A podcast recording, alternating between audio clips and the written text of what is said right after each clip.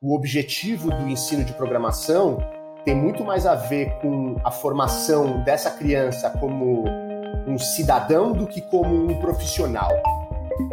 Bem-vindas e bem-vindos a mais um episódio do podcast da Education Journey. Eu sou a Iona Skornik, CEO da EJ, e no episódio de hoje a gente vai falar com uma das maiores edtechs no mundo que chegou no Brasil, a Byju's Future School.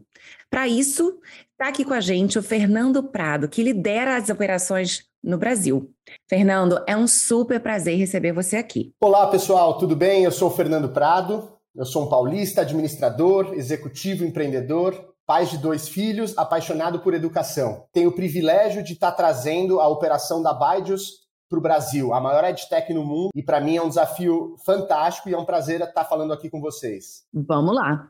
Para quem não conhece, a Byju's é uma plataforma digital com programas altamente adaptativos e envolventes para a educação de crianças e adolescentes. A startup foi criada na Índia em 2011 e em pouco tempo se tornou um unicórnio com destaque mundial. Ela chegou agora no Brasil, como eu falei, com o objetivo de ensinar programação para estudantes basicamente entre 6 e 15 anos de idade. Calma, a gente vai entender por que essa faixa etária.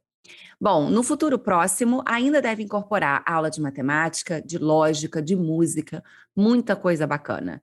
E tudo de uma maneira inovadora, que busca fazer com que a aprendizagem seja ao mesmo tempo divertida e eficaz. É isso que a gente quer, né? Tudo de bom para você aprender, se divertir e poder explorar outras áreas que você, a priori, não teria interesse antes. Vamos conhecer essa história. Fica aqui com a gente. Fernando, antes da gente começar a falar sobre a Byju's e a história, a gente quer saber um pouquinho sobre a sua visão de o que, que você entende por inovação em educação. Bom, Iona, essa é uma super boa pergunta eu poderia responder aqui por horas e horas, eu vou focar num tema central, que eu acho que inovação na educação é a mudança do centro de gravidade que estava muito pesado no professor para o aluno. Ou seja, tem a ver com o protagonismo do aluno, a autonomia do aluno, né? E o professor migrando para um papel mais de tutor. E por que isso, né, Iona? Porque a gente entende que a inovação na educação é uma mudança de um eixo do que se ensina para o que se aprende. E, ao mesmo tempo, é uma mudança de um eixo de transmissão de conteúdo para o eixo de despertar desejo de aprender. Então, claramente, a gente cada vez mais vai colocar o aluno no centro, e eu acho que essa é a grande inovação da educação, né? o aluno realmente no centro do processo de aprendizagem.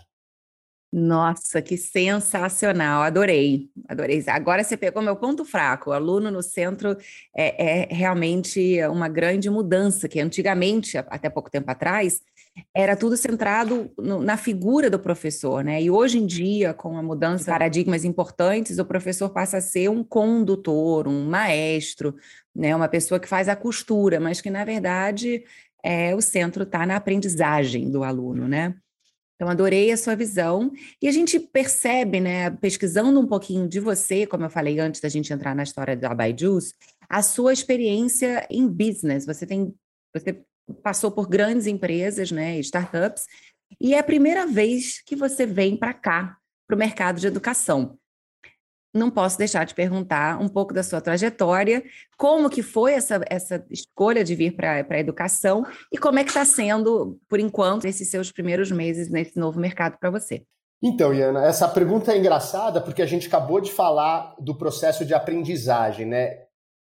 E talvez por querer e uma parte sem querer, a minha carreira inteira foi muito baseado, vamos dizer, nessa busca incessante por aprender. E eu fiz questão de, como administrador de empresas, é, mergulhar em diferentes mundos, seja dentro de uma própria empresa, em diferentes departamentos, seja mudando de indústria, seja mudando de contexto, de país. Então, uma série de buscas por diversidade e também, como consequência, adversidades que me fez crescer bastante. Né? Então, se eu fosse resumir minha carreira, a, a primeira parte dela foi mais como um executivo de multinacionais, né? Então, fa fazendo parte de grandes corporações. tive experiências fantásticas, né? Enfim, comecei como um profissional de finanças, migrei para a área de negócios, marketing, vendas, então aprendi muito. A segunda parte da minha carreira foi uma parte que eu diria mais empreendedora, porque depois de morar quatro anos no México, fazendo parte de uma multinacional, eu voltei para o Brasil e, e decidi dar essa guinada mais para o mundo do empreendedorismo. Eu ajudei a um fundo de private equity uh, espanhol a se, a se implementar aqui no Brasil, lá mais ou menos em 2010. É, e nesse momento né, de conversas com muitos empreendedores, a gente, a gente buscava se associar com esses empreendedores, eu acabei me apaixonando por algumas histórias. Isso me despertou essa vontade de empreender de forma, vamos dizer, mais estrutural. E em 2013 eu tive o privilégio de participar da fundação da ClickBus, que é uma startup do setor de mobilidade, que, enfim, que foi crescendo e até hoje é um case de sucesso. É, e fiquei lá por mais de sete anos e meio como CEO. É, no começo desse ano, eu fui para o conselho de administração. A empresa, enfim, a gente trouxe um outro CEO para a empresa. E isso me permitiu buscar novos ares.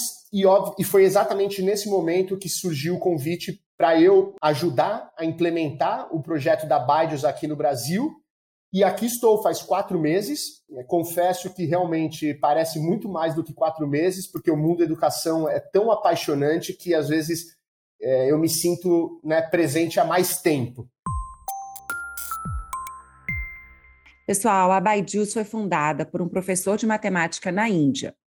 Ele dava aulas de muito sucesso e aí ele resolveu desenvolver uma plataforma para alcançar mais alunos. Claro, é o sonho de todo professor. Hoje já são mais de 100 milhões de alunos em diversos países e vamos saber como é que vai ser é, essa entrada da Baijus aqui, ou um pouco pelas, pelas mãos do, do, do Fernando. É, vocês vão começar pelo ensino de programação, a gente entendeu isso, mas a gente, antes de saber sobre o que, que você tem aí planejado para o Brasil, conta um pouco qual é esse segredo do sucesso da Baijus. Porque tanto em termos de conteúdo quanto de metodologia e tecnologia, vocês estão nadando de braçadas e estão conseguindo fazer um engajamento e uma adoção que no mundo da EdTech, eu acho que falando um pouco da perspectiva global, é, tem um destaque muito grande. Eu aqui da Califórnia, olhando para várias tendências e para várias histórias de sucesso, realmente fico muito curiosa para entender qual é o segredo de tanto sucesso. O segredo do sucesso é, de fato, colocar o aluno, o estudante, no centro é, de tudo. Né? Então, a principal missão da Badios é realmente estimular que esse aluno se apaixone por aprender. Então, eu acho que é esse é o grande segredo, e obviamente isso está baseado na metodologia, que tem a ver com o mundo online, e não é só um Zoom ou um Google Meet, é uma plataforma que, além de né, da professora poder interagir com os alunos, existe todo um papel de engajamento, de gamificação, exatamente para o aluno se envolver.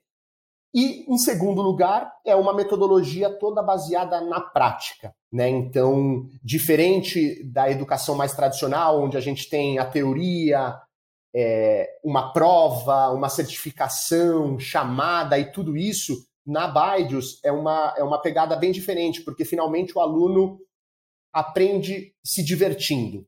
Todas as aulas, sem exceção, vai ter um entregável, ou seja, sempre tem um projeto. O aprendizado se, se dá através de projetos. E acho que mais e mais isso fica claro que além de gerar um interesse muito maior do aluno, a efetividade do aprendizado é muito maior, porque é um aprendizado aplicado. Né? Acho que todos nós já passamos por situações de estarmos estudando e a gente se perguntar, mas por que, que eu estou estudando isso? Para que, que isso vai servir? Né? E quando a gente faz a metodologia de aprender na prática, essa questão fica respondida, porque na verdade a gente está fazendo isso porque a gente vai criar um jogo, ou a gente está fazendo isso porque a gente vai criar um aplicativo. E aí, sem dúvida, o processo de aprendizagem é muito mais fluido e eficiente. Eu diria, Iona, que esse é o segredo aí da Baidius. Quando chegou, quando chegou essa notícia, é, eu, eu, eu, percebi que muita gente vibrou com isso. Eu, eu, com certeza, uma delas, mas Acho que toda a cena né, de, dos pais que estão procurando os melhores para os seus, fi seus filhos é, ficaram muito contentes, mas eu também ouvi um certo, uma certa preocupação, que eu acho interessante você esclarecer aqui, né? Por que essa faixa etária de, a partir de seis anos? Né? Existe uma certa. É, é, um tabu de que talvez isso seja uma forma de inseri-las de uma, de uma maneira precoce na lógica e na formação de mão de obra. Então, para que fique claro para todo mundo, por que, afinal, as crianças devem e podem aprender a programação desde cedo? Perfeito, Ana. Então, acho que assim, é muito importante esse ponto. E, de fato, a gente tem estudantes de 6 anos, de 7 anos, 8 anos, até 15 anos. E em nenhum momento o nosso objetivo é formá-los para o mercado de trabalho. O objetivo do ensino de programação tem muito mais a ver com a formação dessa criança como um cidadão do que como um profissional. E quando a gente fala cidadão, a gente está falando de desenvolvimento de habilidades super importantes, né, que cada vez mais são relevantes para nós como pessoa, como profissional.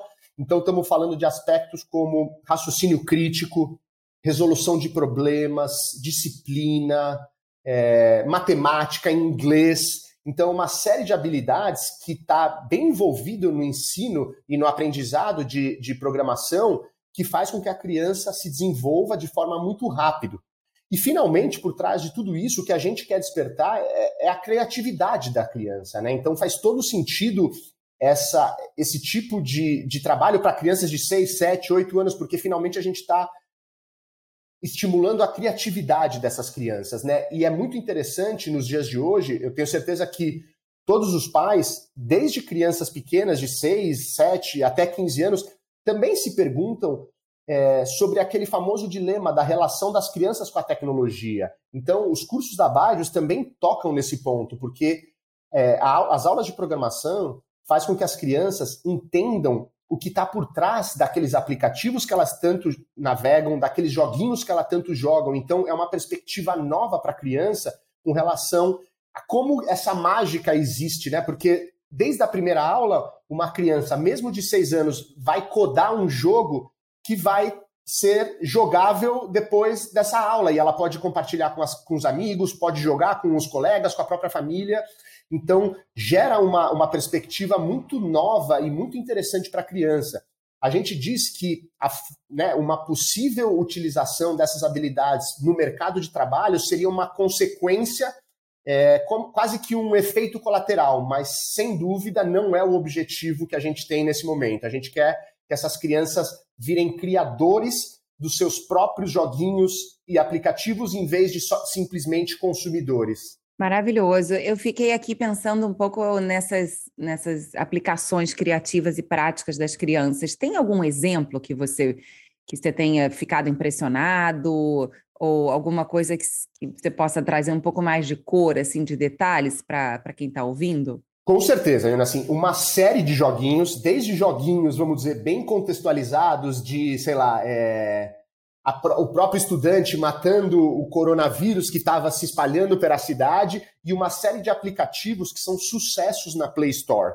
Eu posso citar alguns dele, né? Desde aplicativos para você escolher a melhor prancha de surf, de acordo com as suas características, de acordo com a onda que você surfa, até coisas essenciais, que nesse caso foi um aplicativo criado por uma criança de 7 anos que ajuda as pessoas a encontrarem leitos disponíveis em hospital. Lembrando que esse aplicativo, por exemplo, foi lançado por uma criança de 7 anos no meio da pandemia, então é de uma utilização extrema. Né? Então, e está lá na Play Store, já foi baixado por mais de um milhão de pessoas. Então, são casos muito interessantes de aplicativos e jogos criados pelos estudantes da Baidius Future School. Com certeza, agora que a gente está começando no Brasil, a gente também vai ver muitos aplicativos e joguinhos criados por alunos brasileiros e vai ser um prazer compartilhar com vocês assim que a gente tiver alguns exemplos interessantes. Nossa, que bom que eu perguntei dos exemplos, assim, fiquei, fiquei muito, muito feliz de você ter podido compartilhar isso aqui, bem bacana. É, e aí eu fiquei pensando nessas crianças tendo as aulas, né, com, com, com vocês. Pelo que eu li, é, eu queria que você contasse um pouquinho sobre isso. As aulas são todas online, né, ao vivo, são síncronas e as professoras são todas mulheres. Eu queria confirmar essa informação é, e também que você pudesse contar para a gente se tem alguma razão por trás ou quais são as razões por trás, né? dessas escolhas, se isso de alguma maneira, inclusive, não dificulta a escalabilidade da solução de vocês. Então, então realmente as aulas são online, mas esse ponto, Iona, que você tocou é super importante. Ou seja, elas são síncronas. Isso o que quer dizer? Elas são ao vivo. Então, no momento que o estudante está se dedicando àquela hora, existe uma professora ao vivo do outro lado da tela ensinando. Então, não se trata de conteúdos gravados. Então, esse é um primeiro aspecto. O segundo aspecto, também como você ressaltou, a grande maioria das aulas são aulas particulares, onde a professora vai, vamos dizer, navegar ao longo do curso com aquele aluno e considerar as questões específicas daquele aluno, o que ele mais gosta, o que ele tem mais dificuldade. Então é algo super assertivo e por isso também muito eficaz. E por último, o, o ponto que você citou com relação às professoras mulheres. Sim, isso é verdade. Para o curso de programação, e, enfim, eu acho que existe uma razão muito nobre para isso. Né? Eu comentei no começo da nossa conversa que os meus últimos oito anos eu fui fundador e CEO de uma startup né, de tecnologia. E, sem dúvida, um dos meus maiores, é, vamos dizer, um dos meus maiores desafios era a parte de contratar e reter desenvolvedores, que a gente sabe que é uma profissão que vem crescendo muito e a demanda é gigantesca. E sempre que a gente via o nosso time de tecnologia, tinha uma característica que chamava aos olhos, que é, é uma característica de é um time formado majoritariamente por homens. E quando a gente diz majoritariamente, é majoritariamente mesmo. Né? Então estamos falando de 80%, 90% das pessoas, em geral, na área de desenvolvimento de tecnologia, são homens. Então, quando a gente tomou essa decisão das professoras de coding serem só mulheres, eu acho que estava num contexto onde, primeiro, as crianças menores já estão acostumadas, em geral, a lidar com professoras mulheres, mas a gente também queria fazer uma contribuição nesse processo que a gente vem vendo de mudança desse cenário que eu citei, onde o mercado de tecnologia é dominado por homens, a gente acha que a gente também pode contribuir para gerar um equilíbrio entre mulheres e homens no mercado tão promissor. Então, sim, a gente decidiu que para o curso de, de coding, todas as professoras serão mulheres. A gente entende o ponto da preocupação em escalabilidade, mas pela metodologia que a gente tem, a gente forma muita gente. Então, a gente entende que a gente vai conseguir crescer e, ao mesmo tempo, inserir mais mulheres no mundo da tecnologia. Então, acho que é uma missão super legal também que a Baidos tem aqui no Brasil. Muito legal. É, eu, eu queria rapidamente parabenizar, acho que vocês por essa por esse cuidado, né? Porque eu acho que é muito difícil a gente fazer isso sem a gente primeiro ter uma consciência muito clara da importância do impacto que isso vai trazer, segundo, sem a gente sair da nossa zona de conforto para conseguir esses objetivos. Então, não adianta a gente ter um discurso e não fazer alguma coisa. É preciso ter realmente essa é, esse foco nessa estratégia, né, de, de, mudar essa situação que a gente vê, não só na área de tecnologia, mas infelizmente ainda na grande maioria dos outros mercados. Não vou dizer que são todos, mas na maioria dos outros mercados. Então, muito legal vocês estarem realmente implementando uma coisa, um valor que, que é importante para vocês. E eu fico pensando, como que é feito o, o recrutamento dessas professoras? É, e como é que vocês mantêm o padrão de qualidade em toda a plataforma, né? Então, não só Conta para gente como que vocês conseguem implementar o que você acabou de dizer e como é que vocês conseguem manter essa qualidade da Baidos que é tão importante na reputação de vocês.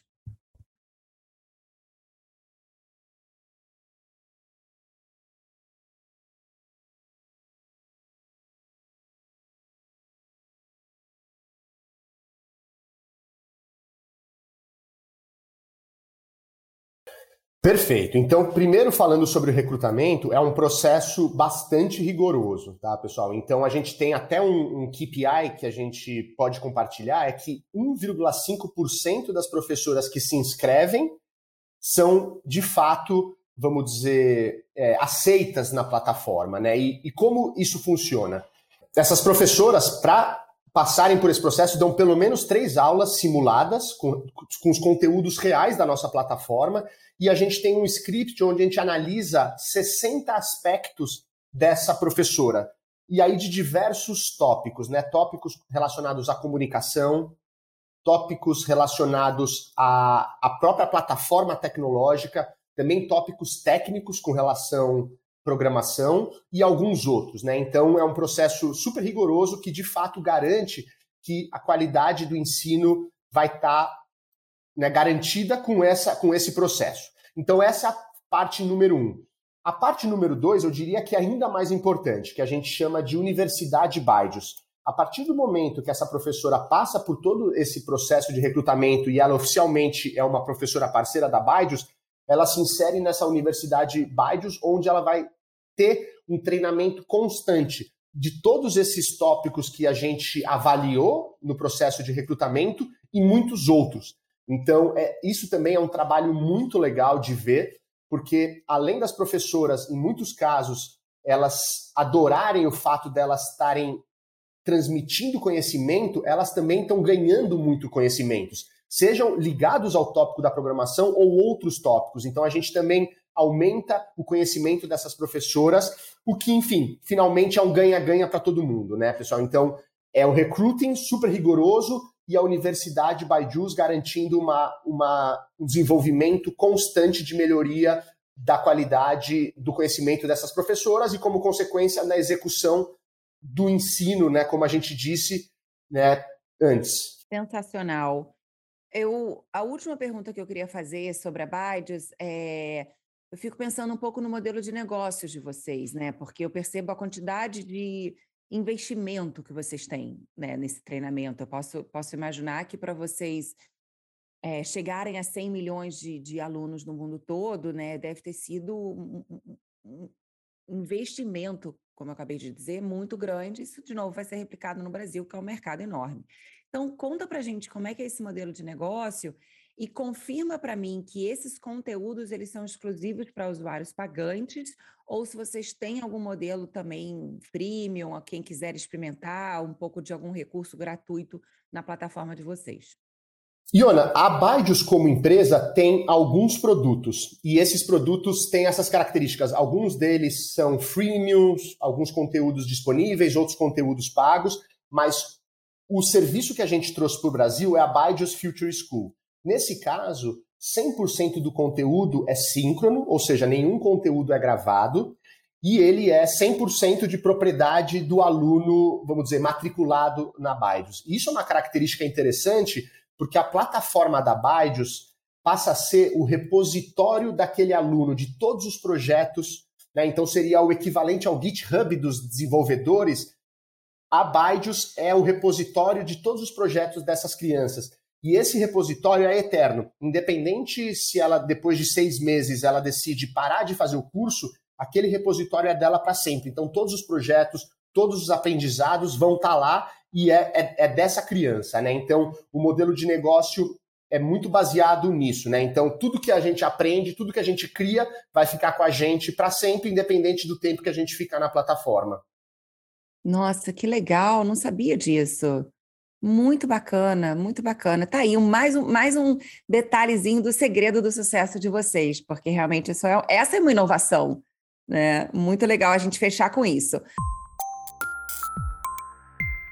Bom, a gente está chegando no nosso final e é sempre o nosso bloco das sinceronas. Eu faço uma pergunta e você responde o que vier na sua cabeça, sem filtros, ok? Vamos lá. Qual é o seu maior sonho, Fernando? Bom, já que a gente está falando de educação de crianças, o meu maior sonho é viver numa sociedade menos desigual. E eu acho que a educação é o grande, enfim, fator que vai nos levar para essa situação. Esse é um sonho grande, hein? Realmente é um sonho grande. Essa é uma pergunta, talvez a pergunta que eu mais goste. Qual momento você olha para trás, se arrepende do que você fez, por quê e o que, que você faria diferente? Bom, eu comentei que minha carreira foi dividida em duas partes, né? A parte mais de executivo e a parte mais de empreendedor. Olhando para trás hoje, Iona, eu diria que eu acho que eu deveria ter começado a minha segunda parte da carreira mais empreendedora antes.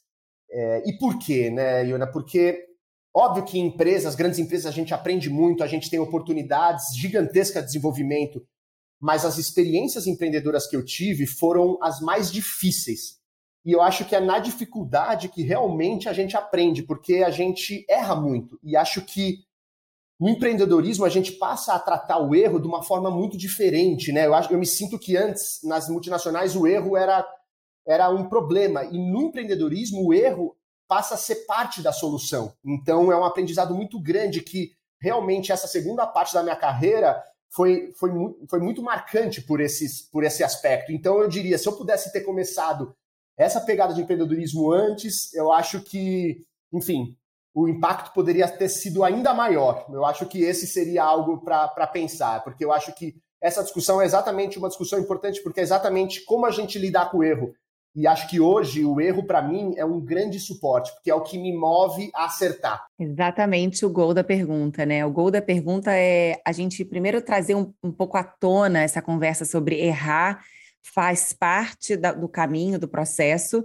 Eu acho que essa cultura de é, é, entender que o erro ele é uma parte intrínseca do conhecimento é uma coisa que a gente precisa falar mais, né? E quanto mais a gente puder não ter nenhum tipo de tabu ou de vergonha ou de desconforto sobre isso, eu acho que mais pessoas vão poder empreender, como você mesmo estava respondendo, né? Que você gostaria de ter empreendido mais cedo, porque você amou empreender, e eu acho que quanto mais a gente conseguir não ver o erro como uma falha, mais a gente vai poder continuar empreendendo e estimular que outras pessoas também se arrisquem, porque se a gente tem uma certeza, Fernando, é que a gente vai errar, né? E que errar Exato. faz parte, que errar é, é, é, faz parte de aprender, e que tudo bem, errar é humano, e que não por isso você vai deixar de seguir o seu sonho, que é a pergunta anterior.